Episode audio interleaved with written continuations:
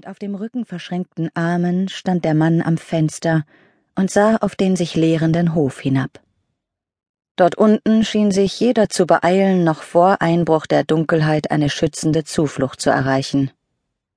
Er quittierte das Gewimmel mit einem abfälligen Lächeln, das seine scharf gemeißelten Züge noch härter erscheinen ließ.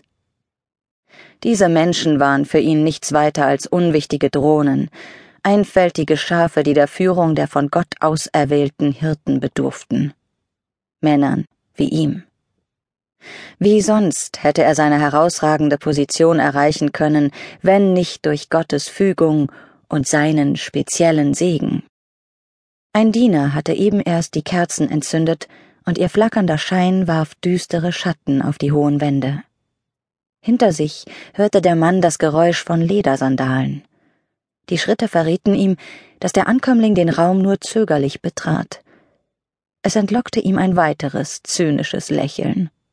Er verachtete die Menschen für die Furcht, die sie vor ihm hatten. Nun, was habt ihr mir zu berichten, Bruder Domenico?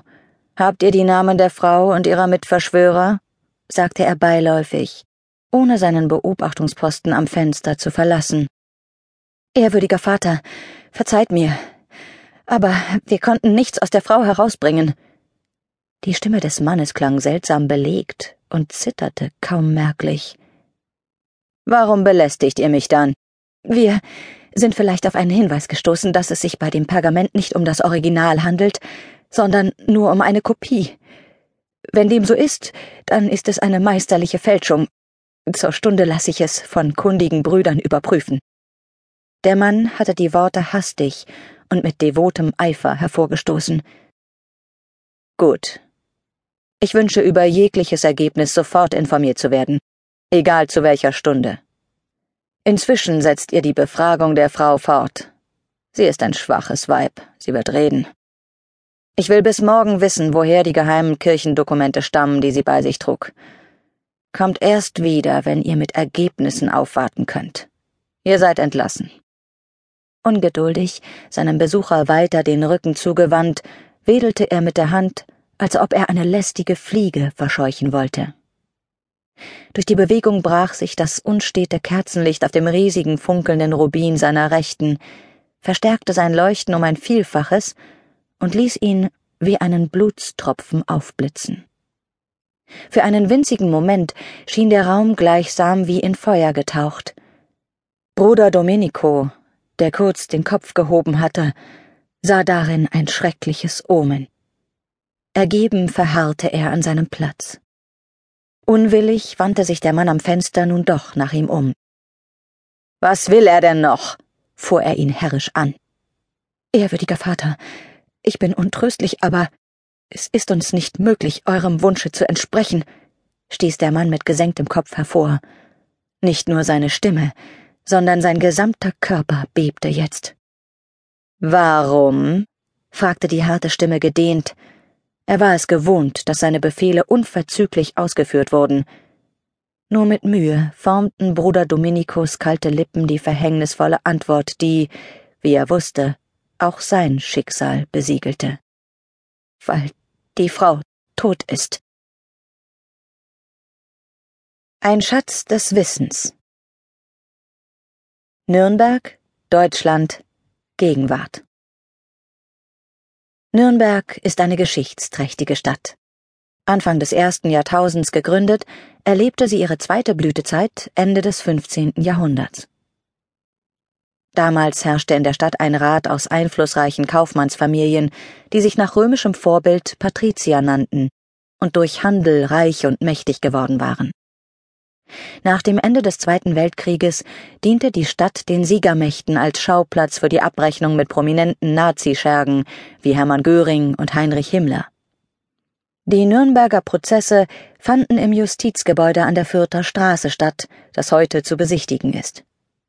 Viele namhafte Unternehmen, von denen das bekannteste Siemens ist, haben in Nürnberg ihren Ursprung. Zu einem dieser Inhaber eines namhaften Unternehmens war der blaue Lieferwagen an diesem frühen Morgen unterwegs. Sein Ziel war eine imposante Patriziervilla aus dem 17. Jahrhundert auf einem parkähnlichen Grundstück im Nürnberger Stadtteil Lauf am Holz. Morgennebel schwebte noch über dem sattgrünen Rasen.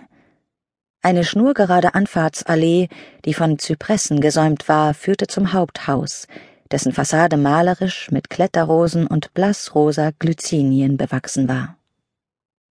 Um das gesamte Grundstück verlief eine Backsteinmauer, nur unterbrochen durch das schmiedeeiserne Tor.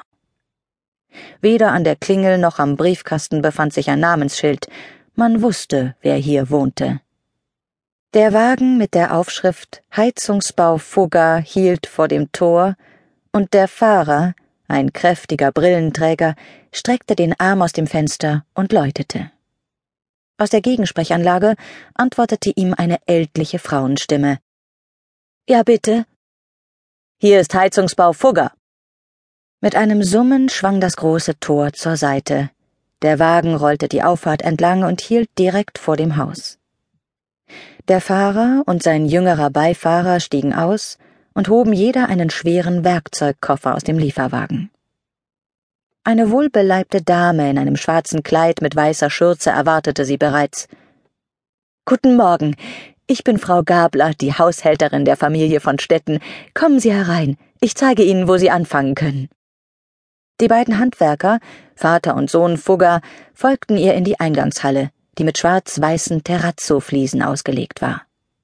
Rechts und links von der Halle führte eine Rundtreppe mit geschnitztem Eichengeländer in den ersten Stock und vereinte sich oben in einer Galerie. Goldgerahmte Gemälde säumten die Wände auf beiden Seiten. Links von ihnen gab eine Flügeltür den Blick in eine holzgetäfelte Bibliothek frei. Frau Gabler wusste, wie beeindruckend die Eingangshalle auf neue Besucher wirkte und ließ den Handwerkern Zeit, das Haus ihrer Herrschaft gebührend zu bewundern. Nun führte sie die beiden zielstrebig in die Bibliothek. Hier fangen Sie bitte an. Äh, Frau Gabler, entschuldigen Sie bitte, meldete sich Fugger, der Ältere, zu Wort. Herr von Stetten hat uns lediglich beauftragt, die Heizungsrohre in den Bädern und in den Schlafzimmern auszutauschen. Von der Bibliothek ist in unserem Gespräch und bei der Begehung nie die Rede gewesen. Das geht schon in Ordnung. Frau von Stetten möchte, dass die Heizungsrohre im gesamten Haus erneuert werden und wünscht, dass Sie heute gleich mit der Bibliothek beginnen. Ich habe in der Küche zu tun. Wenn Sie etwas brauchen. Sie zeigte auf einen eierschalenfarbenen Telefonapparat, der innen neben der Bibliothekstür angebracht war. Hier ist das Haustelefon. Wählen Sie einfach die Nummer zwei. Meine Herren? Sie nickte ihnen zu und überließ die beiden Fuggers ihrem Schicksal. Der Hausherr, Heinrich von Stetten, hatte in der Tat nur die mit der Heizungsbaufirma Fugger vereinbarten Arbeiten durchführen lassen wollen, aber die Hausherrin, Frau von Stetten, hatte beschlossen, die einmalige Gelegenheit seiner längeren Geschäftsreise zu nutzen, um die gesamte Anlage zu modernisieren.